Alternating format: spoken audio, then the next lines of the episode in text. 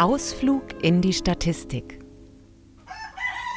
Legehennen, Konsumeiererzeugung, Eiererzeugung, Elterntierbestände, Legeleistung, Eiernachfrage, Einfuhr-Eiprodukte, Versorgungsbilanz, Eiexporte, Eiimporte, Schaleneiwert, Inlandsverwendung, Gesamteiererzeugung, Hennenhaltungsplätze, Schalenei-Äquivalent.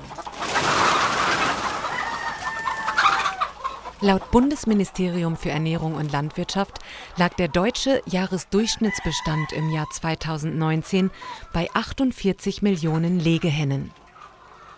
Diese erzeugten über 14,97 Milliarden verwendbare Eier.